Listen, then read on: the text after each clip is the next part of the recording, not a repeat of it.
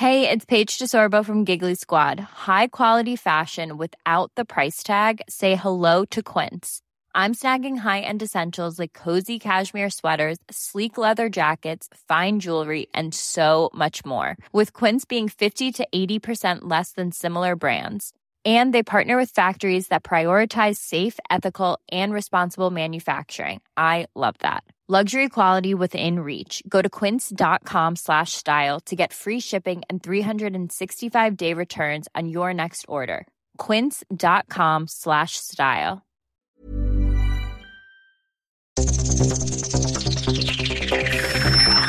Los desafíos actuales exigen que la ciudadanía tenga la capacidad de saber, pensar y participar más que antes. Bienvenidos a Sociedad Horizontal, un espacio donde Armando Ríos Peter y sus colaboradores analizan los temas más relevantes de la política y su impacto tanto en redes sociales como en las calles. Inicia Sociedad Horizontal por El Heraldo Radio, donde la H suena y ahora también se escucha. Recuérdame, hoy me tengo que ir, mi amor. Recuérdame, no llores, por favor. Te llevo en mi corazón y cerca me tendrás. A solas yo te cantaré, soñando en regresar. Recuérdame. Hola, ¿qué tal? ¿Cómo están? Bienvenidos. El día de hoy estamos escuchando Recuérdame en la voz de Carlos Rivera de la maravillosa película Coco. Hoy en México pues se recuerdan a todos los santos difuntos y mañana es el Día de Muertos, de los Muertos. Reciban un abrazo solidario de parte de todos los que hacemos este programa, todos aquellos que han perdido y obviamente lo decimos con mucho cariño y obviamente con mucha con mucha cercanía, pues en estos momentos de la pandemia, pues que han perdido un ser querido. Eh, estamos eh, pues en, fecha de los santos difuntos, que sea obviamente para todos una, una fecha importante en la solidaridad más profunda que les damos. Aquí en Sociedad Horizontal, la verdad que todos construimos a través de la señal del Heraldo de México. Yo soy Armando Ríos Peter y están eh, conmigo y le agradezco mucho, como siempre, a Maru Moreno. ¿Cómo estás, Maru? Bienvenida, feliz domingo. Gracias, Armando. Muy contenta de estar aquí contigo y con nuestro público. Gracias, querida. Y obviamente a mi queridísimo Pedro, ¿sabes cómo andas, Pedro? Muy bien, muy bien. Muchas gracias, Armando. Muy contento de estar aquí con ustedes. Y bueno, pues muchas gracias a todos los que nos apoyan en los controles desde las instalaciones del Heraldo Radio. Un abrazote fuerte a Gabriel, que ya regresó, le había dado COVID y qué bueno que ya está aquí con nosotros. Aprovechamos para enviarle saludos a quienes nos escuchan en la, Ciudad de México, en Monterrey, Guadalajara, Nuevo Laredo, Tampico, Ciudad del Carmen, Villahermosa, Hermosillo, Nayarit, Colima, Tuxtla Gutiérrez, Tapachula, Tehuantepec y por supuesto el bellísimo Puerto de Acapulco. También recordemos que estamos en Culiacán, Sinaloa. Les damos la bienvenida aquí a Sociedad Horizontal. A todos, muchas, muchas gracias por su preferencia. Amaru, por favor recuérdanos las redes. Claro que sí, en Twitter nos pueden seguir con arroba heraldo de México en Facebook, El Heraldo México, y en Instagram, arroba El Heraldo de México. Y bueno, también nos pueden escuchar online a través del portal del heraldodemexico.com.mx. Esperamos todos sus comentarios y se los agradecemos en Twitter con el hashtag de Sociedad Horizontal.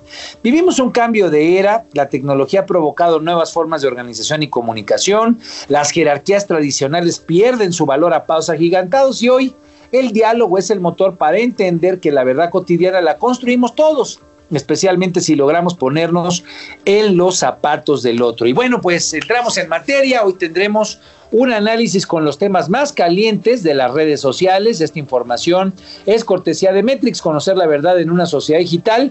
Y bueno, pues me quería Amaro, mi querido Pedro, yo les eh, comentaría o arrancaría haciéndoles una, un señalamiento, creo que la, un comentario Creo que en la semana, sin duda alguna, y lo vamos a ver, pues tuvo todo este asunto de la alianza federalista de gobernadores muy presente. Eh, desde el lunes que arrancó la semana que, hoy termina, pues estaba muy presente este comunicado de los gobernadores de 10 entidades, eh, pues molestos, eh, señalando que no se les está dando el trato que merecen, eh, se han venido quejando desde hace ya varios meses por que no se les están dando recursos adicionales para atender el tema de la pandemia.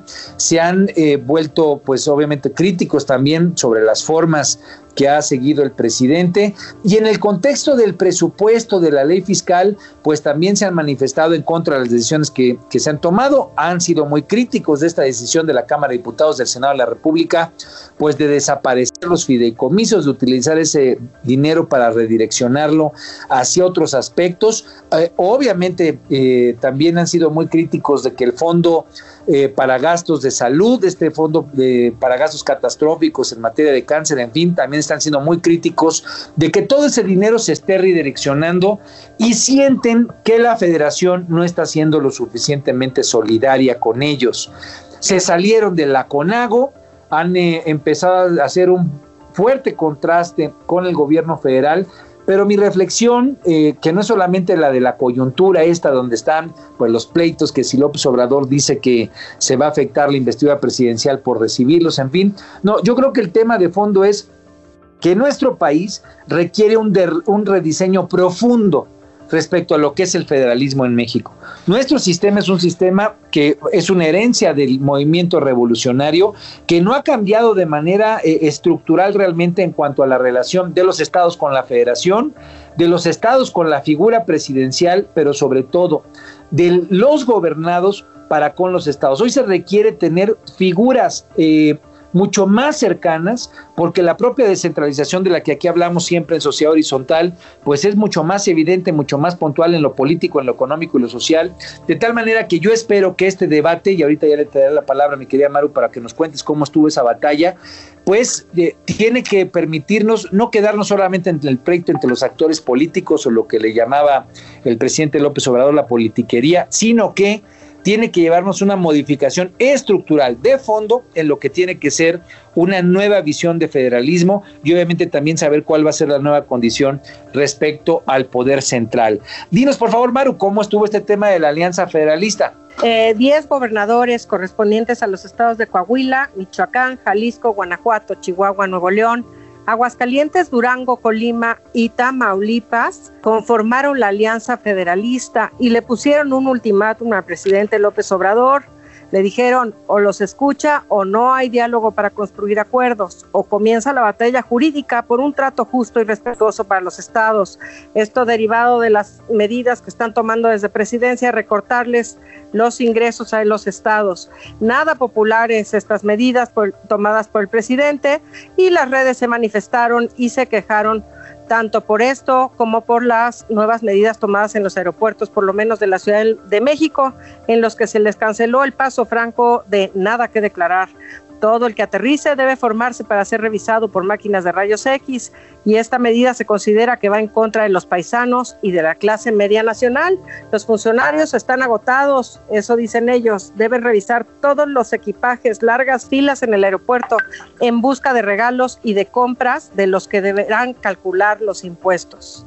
Bueno, es que en realidad eh, las redes, y ahí nos comentará ahorita Pedro, mezclaron los distintos temas, este de la Alianza Federalista, que se manifestaron en contra de cómo está el tema fiscal, de cómo no están los recursos, pero por el otro lado, siente la gente pues que el servicio de administración tributaria Pedro está endureciendo las medidas que está viendo de dónde saca más billete para financiar eh, pues el, presupuesto y las y las necesidades presupuestales del presidente López Obrador. Parecería que se mezclaron los temas pero el corazón eh, de la discusión y tú nos dirás si es si es lo correcto es eh, que se siente que no hay un trato justo de parte del gobierno federal hacia los estados, primero, y segundo, que el dinero que se está generando en las entidades federativas no se está utilizando de manera correcta. Por eso esta convocatoria a preguntarle a la gente si están de acuerdo que los impuestos que se cobran en lugares como Jalisco, Tamaulipas, Nuevo León, los que estaba comentando precisamente Maru, eh, se tienen que quedar allá o si se le tienen que seguir entregando a la federación y al gobierno central. Un debate grande, sin duda alguna. ¿Cómo lo ves, mi querido Pedro? Efectivamente se mezcló porque obviamente todo tiene que ver con eh, materia fiscal, ¿no? Y por esta razón, pues obviamente los dos temas fueron tratados en discusiones que estaban relacionadas una con las otras. Ahora, aquí está sucediendo algo muy interesante. Eh, la discusión, bueno, por parte de la oposición fue de festejo, ¿no? Eh, por ejemplo, Fernando Belauzarán y muchos otros este, tuiteros, eh, influencers políticos eh, de la oposición digital, la oposición tradicional digital, salieron a celebrar que por fin existe un verdadero contrapeso al movimiento de la 4T encabezado por el gobierno de la, de la República.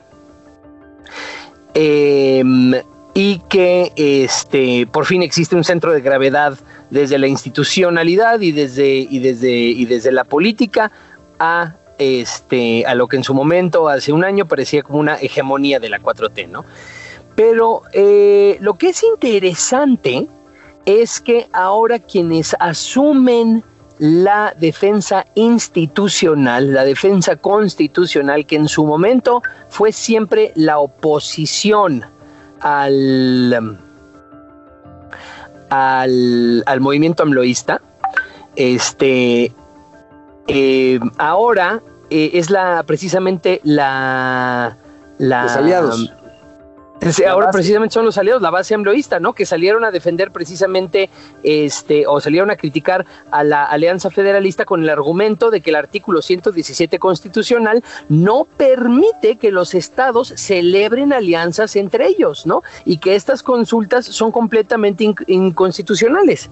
Pero entonces, ¿qué es lo más interesante de esto? Lo que está sucediendo es que ya la oposición tradicional cayó en la misma lógica que siempre han criticado, o más bien in. La lógica de la hiperconectividad que en tantas veces nosotros hemos comentado que privilegia lo simbólico sobre lo real, está ya teniendo repercusiones, está ya teniendo influencia en la oposición tradicional que siempre se había presentado como eh, institucionalista. ¿no? Entonces vamos un poco de la reversa del, Estado de Derecho.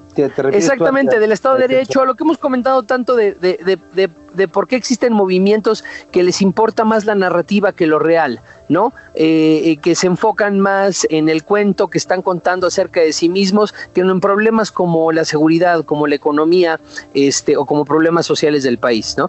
Vemos que esto de la Alianza Federalista también en muchos sentidos es muy simbólico. Sí, bueno, porque a final de cuentas el planteamiento de salirse del pacto federal, pues sí es un ramalazo fuerte, no es un planteamiento menor, es inclusive los memes que estuvieron circulando, estos de Norte Exit, pues significa que una parte importante de, digamos, de las entidades federativas a decir de sus, eh, de sus gobernadores, pues estarían haciendo una consulta profunda para ver si siguen siendo parte de México o no. De eso se trata la profundidad y la dureza del planteamiento. Es a lo simbólico a lo que te refieres. Es exactamente lo simbólico que me refiero, que también como el Brexit, ¿no? O como eh, la consulta de independencia de Cataluña, no está contemplada o no existen precedentes institucionales y entonces en términos reales no está tan bien planteada o no está tan bien pensada como sí lo está en, en términos simbólicos. Y para terminar, eh, no se dan cuenta que esto es exactamente el juego que desde un punto de vista narrativo es el que la 4T quiere que se juegue, ¿no? Bueno, adelante. Sí, ¿por qué? El problema más grave que ha tenido la 4T en términos de narrativa, que fue obviamente el cuento político que más potencia tuvo en los últimos 12 años, hay un imperio, nosotros somos los rebeldes, utilizando la referencia y la analogía a la guerra de las galaxias, que tanto nos gusta, y eh, de repente ganan los rebeldes el poder, y pues ahora sucede que ya no le pueden echar la culpa a ningún imperio, ¿no? Su razón de ser siempre fue rebeldes.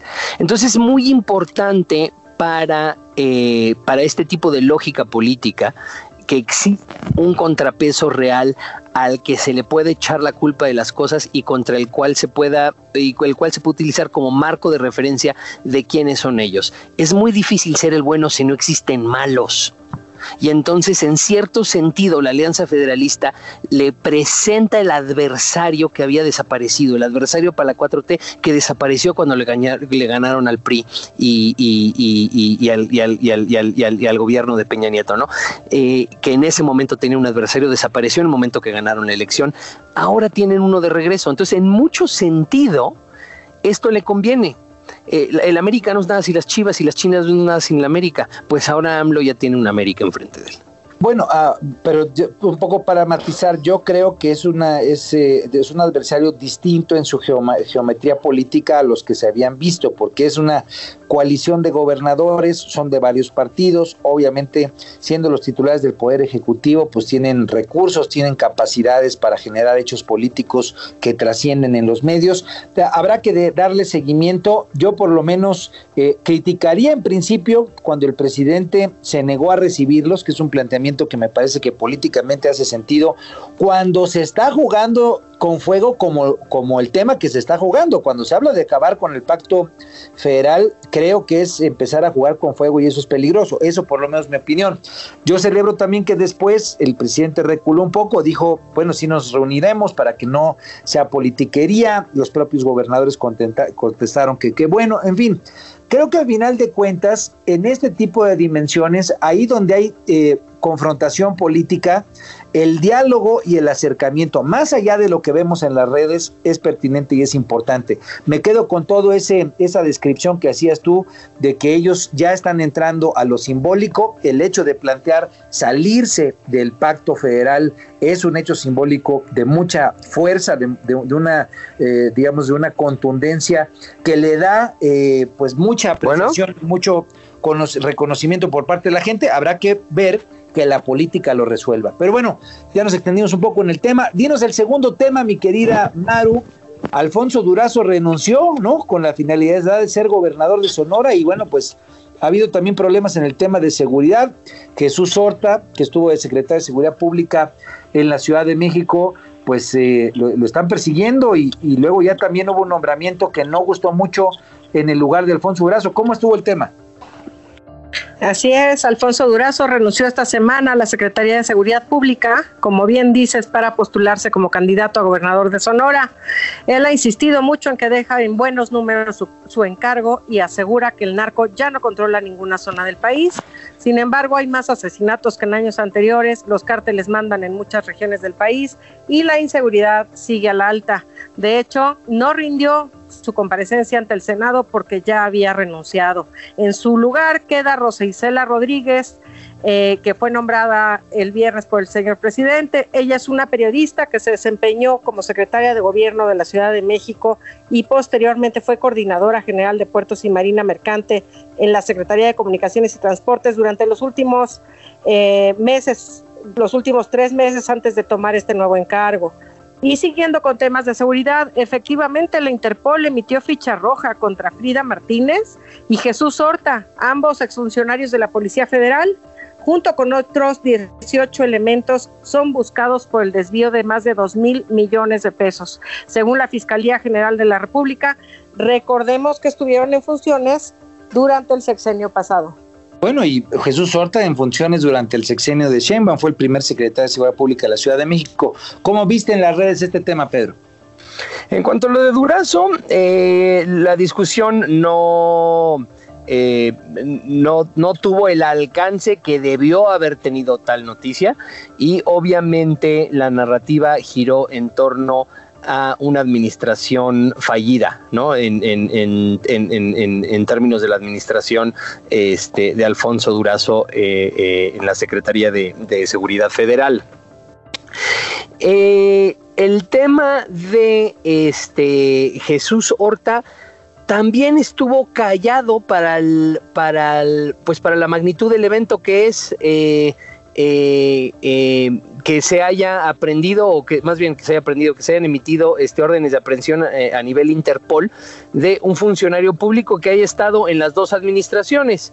Aquí lo que es interesante es que parece que continúa siendo por las características de las personas que están en la orden de aprehensión, que todos tienen vínculo con la misma, con la misma administración, que es una vez más este, un intento de revivir o de continuar con esta eh, eh, narrativa de que aunque las cosas no estén funcionando del todo, seguimos combatiendo férreamente la corrupción y los errores del pasado, ¿no? Que cada vez que eh, la 4T se encuentra en problemas, porque están cayendo las preferencias electorales de Morena, la aprobación este, del presidente, o porque vienen momentos electorales, eh, trata de revivirse esta narrativa eh, de, de, una forma muy similar y siempre conlleva este, procesos criminales.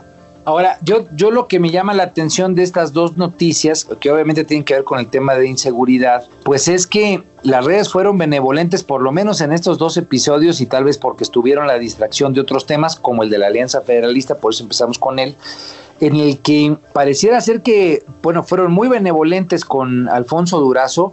Alfonso Durazo, bueno, pues deja, antes de irse a competir electoralmente ahí en Sonora, pues deja los dos años más violentos hasta eh, lo que llevamos del 2020 y lo que fue el 2019 de la historia reciente del país, con pues la mayor cantidad de homicidios dolosos que hemos tenido en la historia reciente. Y por otro lado, el hecho de que Jesús Horta haya sido secretario de Seguridad Pública del gobierno de la Ciudad de México, pues me parece que el hecho de que salgan órdenes de aprehensión en contra de ellos, eh, que se les esté buscando por, Interpol en varios lugares, pues me parece o una o que hay distracción por otros temas, repito, dos que no lo han logrado eh, eh, revisar con puntualidad los opositores, pero que puede convertirse verdaderamente pues en un en un golpeteo fuerte, especialmente a Claudia Sheinbaum, porque pues antes de que entrara Omar García Harfus, precisamente era Jesús Horta quien se desempeñó aquí en la Secretaría de Seguridad Pública. En fin, otros temas. Eh, eh, cuéntanos rapidísimo, porfa, cómo estuvo este tema de Lord Montajes, eh, Loret de Mola, ¿no? Que también lo,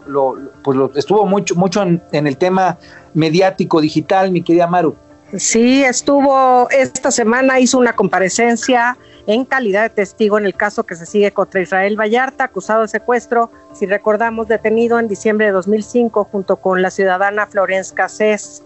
Carlos Loret dejó claro que lo que ha que lo que ha sostenido desde hace 15 años. No sabía que aquello era un montaje y eso fue un error periodístico que le ha costado mucho, mucho durante estos 15 años. Él negó tajantemente haber organizado, colaborado, solicitado o haber sido cómplice de una escenificación ajena a la realidad si quieres ahí lo dejamos, mi querida Maru, para escuchar a Pedro, porque estamos a punto de cortar. Un, comentario rápido sobre ese tema, mi querido Pedro. Rápido, el, el, video obviamente tuvo amplia difusión y muchísimo escarbio y burla por parte de los amloístas, ¿no? Y, del, oficialismo digital, en donde básicamente la narrativa giraba alrededor de que no era la, o sea, no era exactamente lo que se decía el video, de que él se excusaba y le echaba la culpa a AMLO de, su persecución y que eh, nunca había participado eh, de forma dolosa en los montajes, cosas que las redes no creyeron y este no solo Monte, eso argumentaban en contra.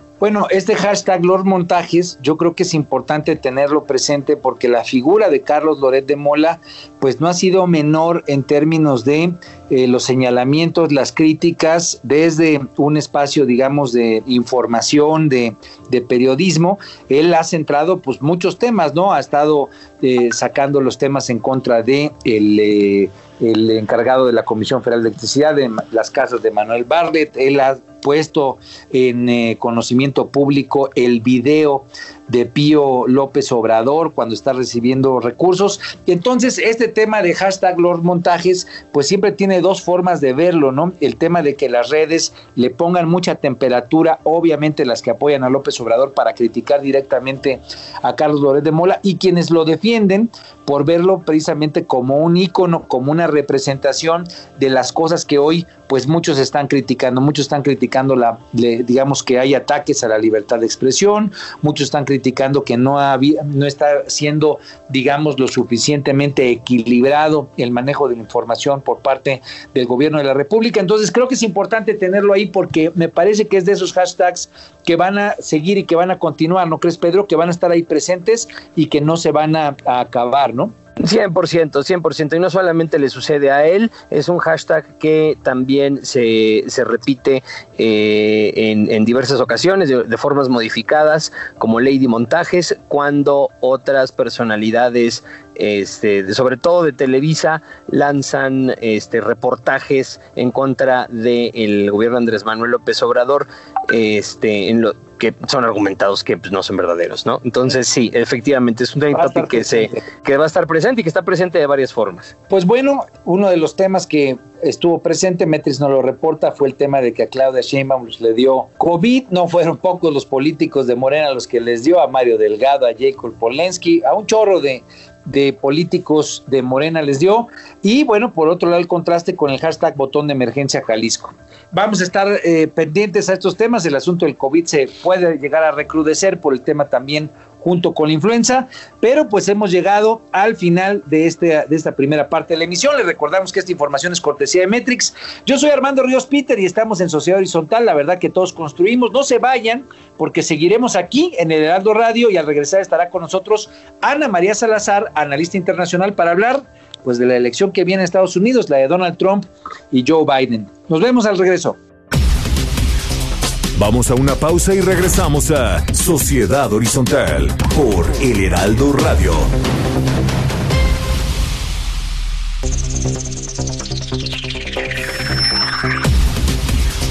Regresamos a Sociedad Horizontal por El Heraldo Radio. Salías de un templo un día llorona cuando al pasar yo te vi. Salías de un templo un día llorona cuando al pasar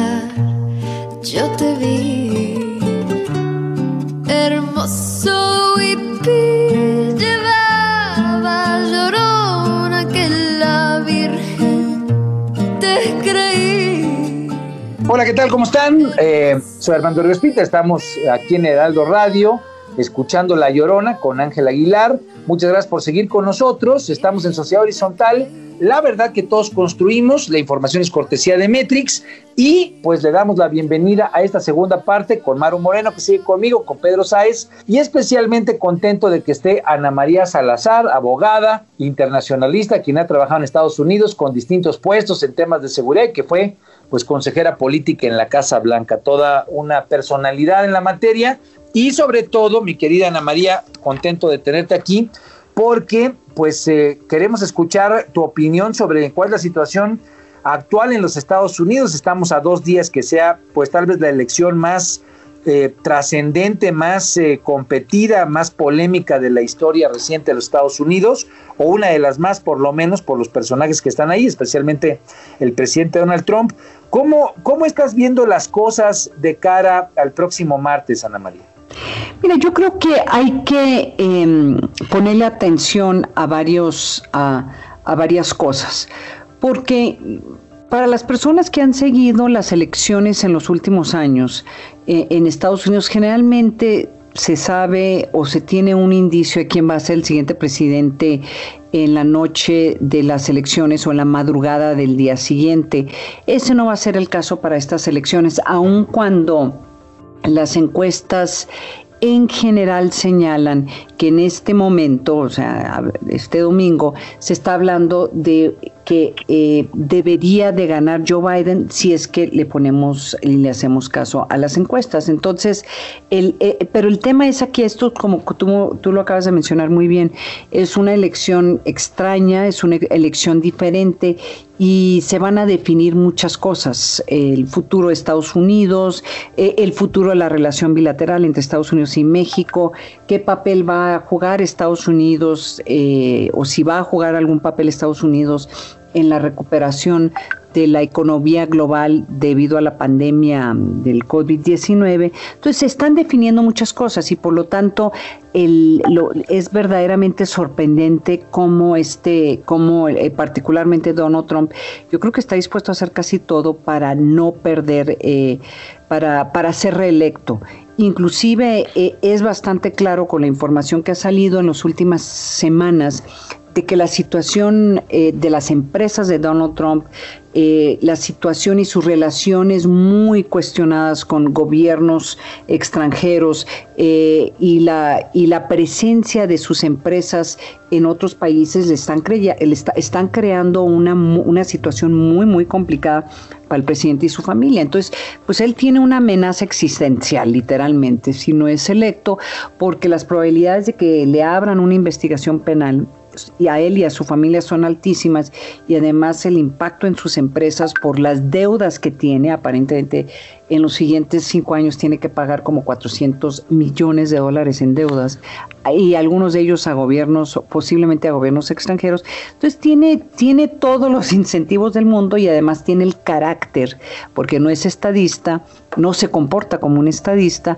de hacer lo que se requiera para poder o ser reelecto o por lo menos eh, asegurar que sin importar cuáles son los resultados de las elecciones, que se cuestionen todas las instituciones que tendrían, incluyendo la Corte Suprema de Estados Unidos, que podrían influenciar o, ser decisorios en, los resultados.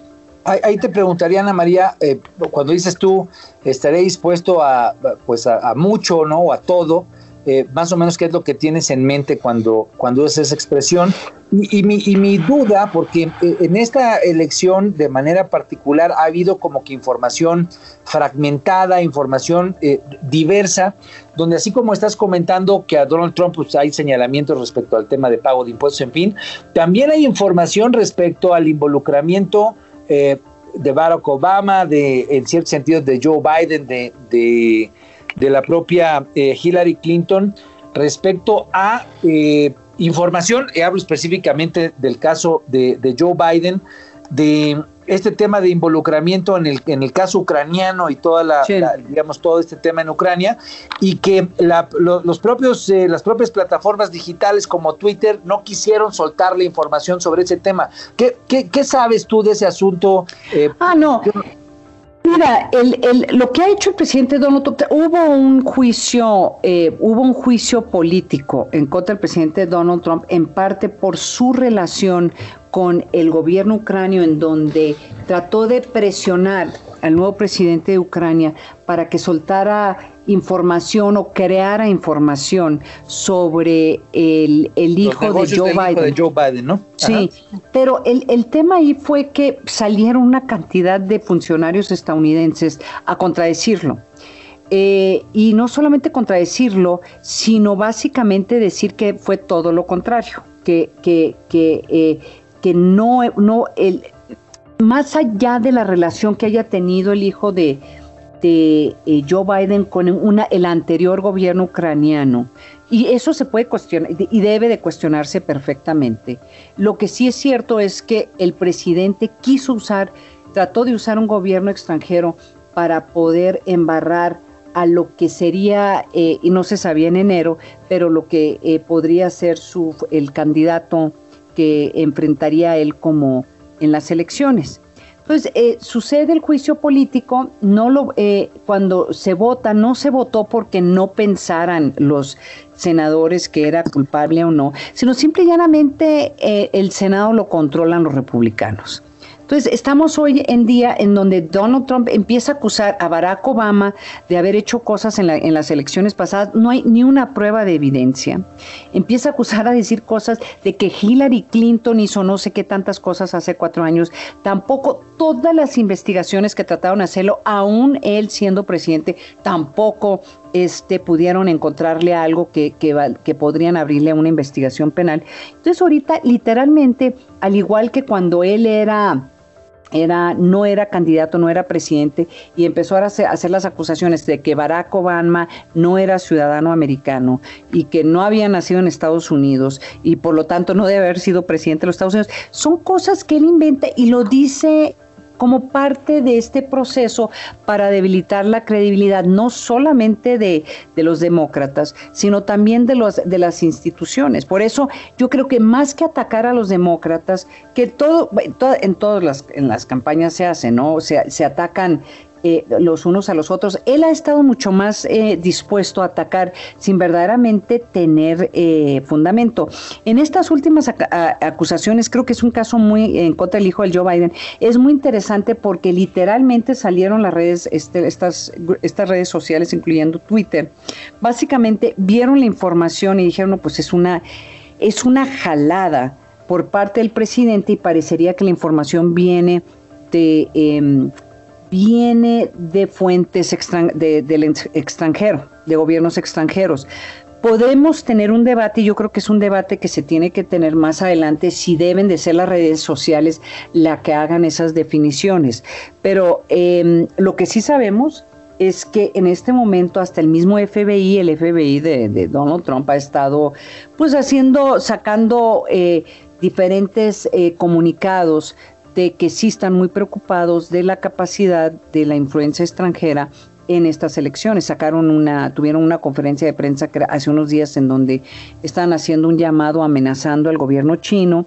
Eh, hace dos o tres semanas más el mismo FBI salió a decir eh, que las probabilidades que se sepa en la noche em, de, las elecciones de quién es el siguiente presidente de los Estados Unidos son remotas, por eso hay mucho temor de que eh, gobiernos extranjeros o actores extranjeros van a tratar de consistentemente cuestionar los resultados para crear instabilidad en Estados Unidos. O sea, los mismos actores eh, dentro del ámbito de seguridad nacional de Estados Unidos están muy preocupados por las presiones que están ejerciendo actores extranjeros, que podría incluir tratar de meter información contra el, eh, contra el hijo de, de, Joe Biden.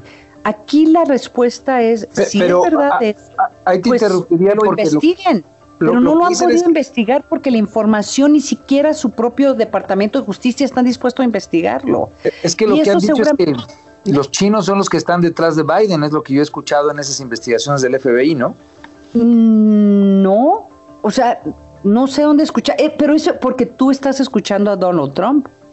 Pues, los chinos no sé cómo estarían. Salió una, están diciendo las mismas las autoridades, salió, Putin salió a decir que apoyaba a Biden. Entonces, te digo, es que ese es el tipo de cuestiones que están surgiendo de estos gobiernos em, extranjeros en donde están tratando de ejercer pues influencia, crear este, crear cuestionamientos. Esto es para que Vladimir Putin haya dicho pues que, que estaría bien que Biden fuera el presidente, pues sí estamos en el mundo al revés, pero también hay que interpretarlo por lo que. Son gobiernos que saben lo fácil que es desestabilizar eh, estas elecciones eh, con, eh, y la mejor forma de hacerlo es con este tipo de declaraciones. Los chinos no sé cómo podrían estar. Sabemos que, por ejemplo, Donald Trump, que es otro de los temas que surgió en las últimas semanas, Donald Trump tiene una cuenta en un banco chino.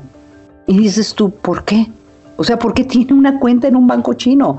¿Qué es lo que está haciendo su empresa mientras que él era, era eh, es presidente de los Estados Unidos en China y hay indicios muy claros de que la hija de Donald Trump se benefició eh, desde, desde la Casa Blanca por su relación con el gobierno chino. Entonces, yo creo que a estas alturas lo interesante es que todas estas acusaciones, o sea, todo este lodo que se están echando, no está afectando, no están moviendo las, eh, no están moviendo a los electores o los muy poquitos electores que todavía no han decidido por quién votar. Eh, en este momento, este fin de semana, lo que están haciendo los, las campañas es básicamente asegurar que el martes eh, salgan eh, ese número de que salgan las personas que los apoyan, sí, sus bases y dos que salgan a votar algunos independientes eh, y tres, mitigar el voto. En el caso de Donald Trump está tratando de ver cómo detener que tanta gente, particularmente demócratas, de las minorías raciales en Estados Unidos, eh, pues tratar de detener que salgan a votar. Entonces eso yo creo que va a ser el tema que hay que ponerle mucha atención el martes, es cuánta gente sale a votar el, el día de las elecciones, también poniendo en consideración de que el número de personas que ya votó por correo o por estas, son, hay, hay casillas en donde se puede votar en una forma anticipada.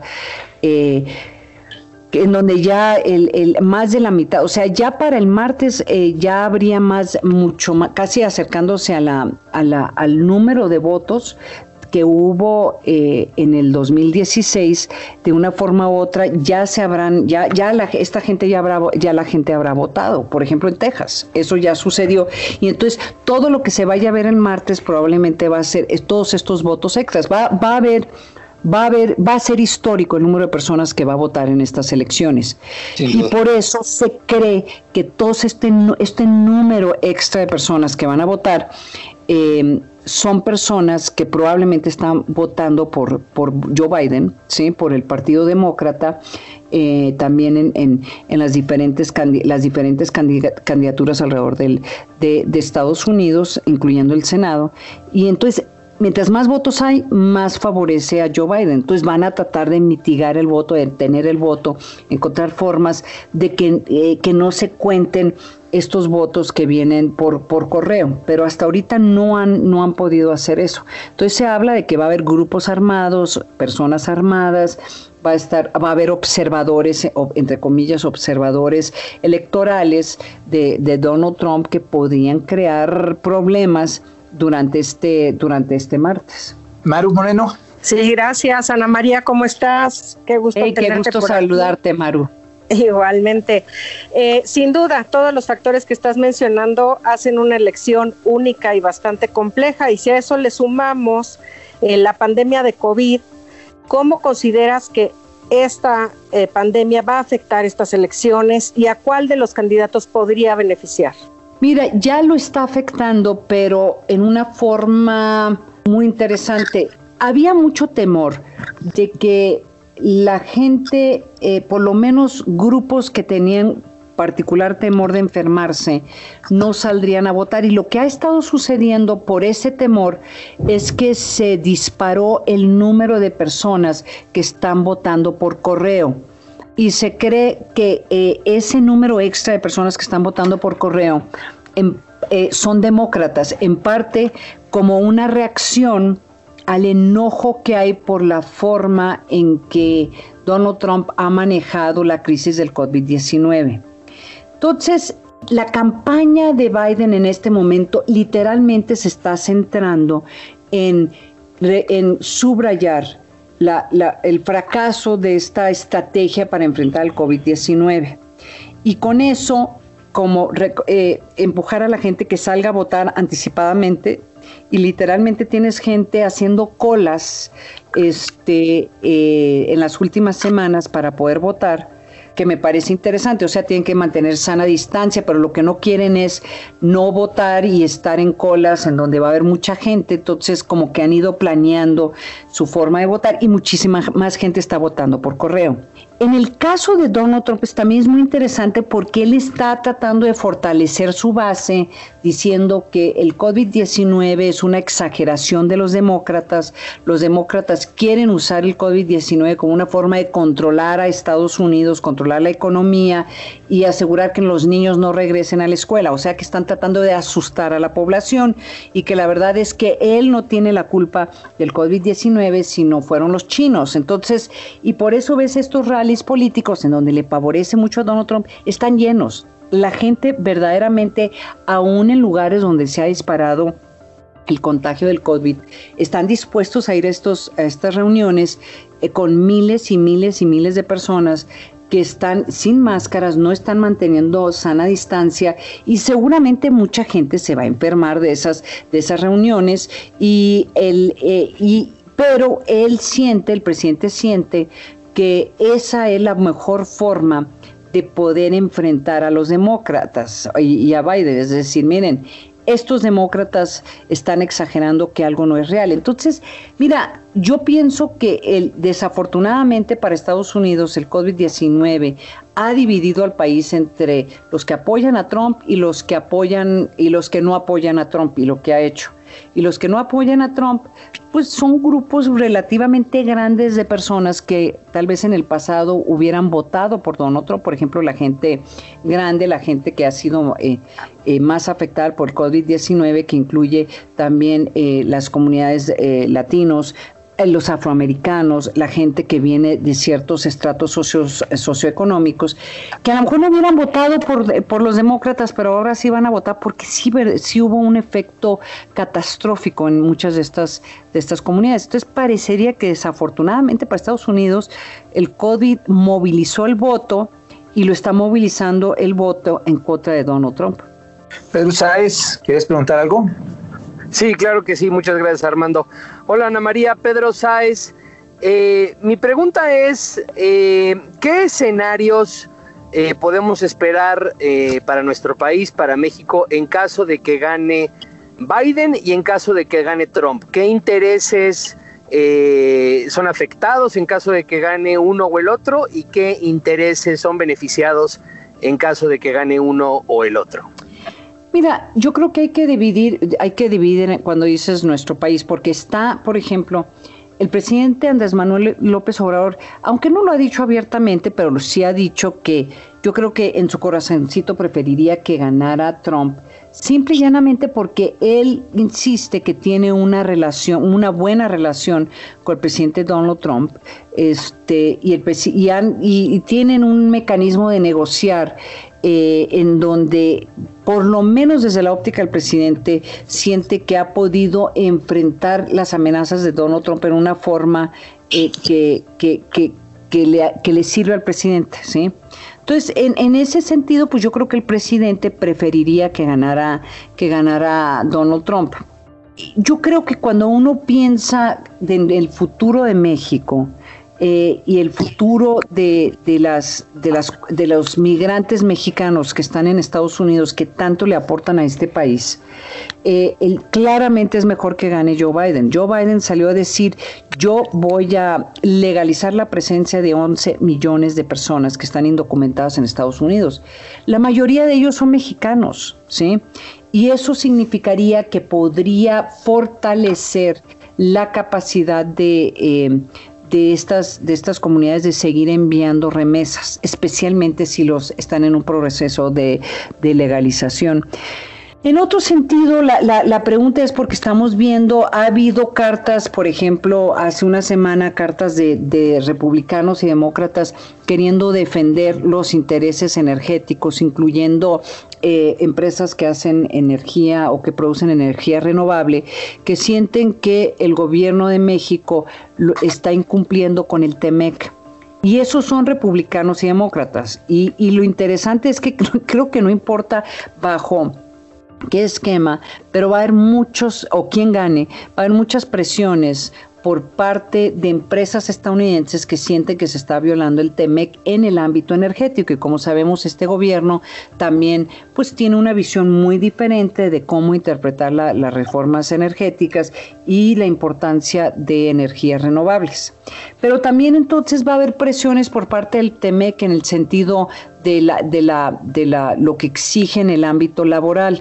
Pues también yo creo que de todos modos, aún saliendo electo Donald Trump, va a haber esas presiones. Entonces, la pregunta es si puede mejorar la relación con Joe Biden. Yo creo que sí porque va a institucionalizar la relación. Y Joe Biden conoce a México, sí ha viajado, bueno, conoce a Latinoamérica como senador y como vice, ocho años de vicepresidencia, creo que viajó más de 30 veces a la región. No, no, ahorita está buscando contabilizar cuántas veces ha viajado a México. Por lo menos es alguien que conoce a México y seguramente va a nombrar profesionales, gente que conoce México, a los puestos claves. Entonces yo creo que a mediano a largo plazo, más allá de lo, las, el posicionamiento del presidente eh, Andrés Manuel López Obrador, es mejor para México tener, volver a institucionalizar la relación con mecanismos apartes para poder discutir temas económicos, temas comerciales, temas fronterizos, temas de seguridad y temas culturales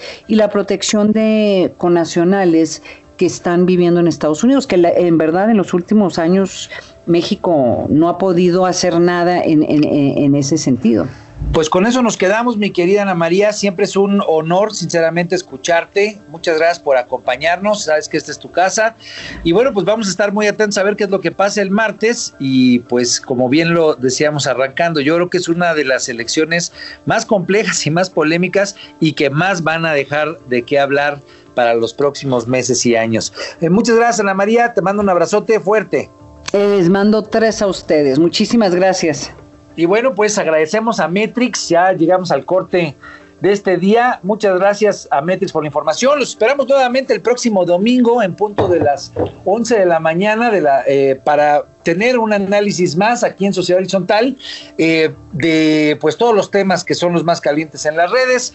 Sociedad Horizontal, la verdad que todos construimos. Muchas gracias, mi querida Maru Moreno. Muchas gracias, mi querido Pedro Sáez. Un abrazote fuerte. Gracias no dejen de inscribirnos a nuestras redes sociales, el Heraldo de México, con el hashtag Sociedad Horizontal.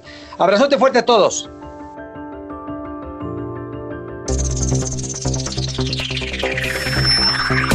Los desafíos actuales exigen que la ciudadanía tenga la capacidad de saber, pensar y participar más que antes. Esto fue Sociedad Horizontal un espacio donde Armando Ríos Peter y sus colaboradores analizan los temas más relevantes de la política y su impacto tanto en redes sociales como en las calles. Una producción de El Heraldo Radio, donde la H suena y ahora también se escucha.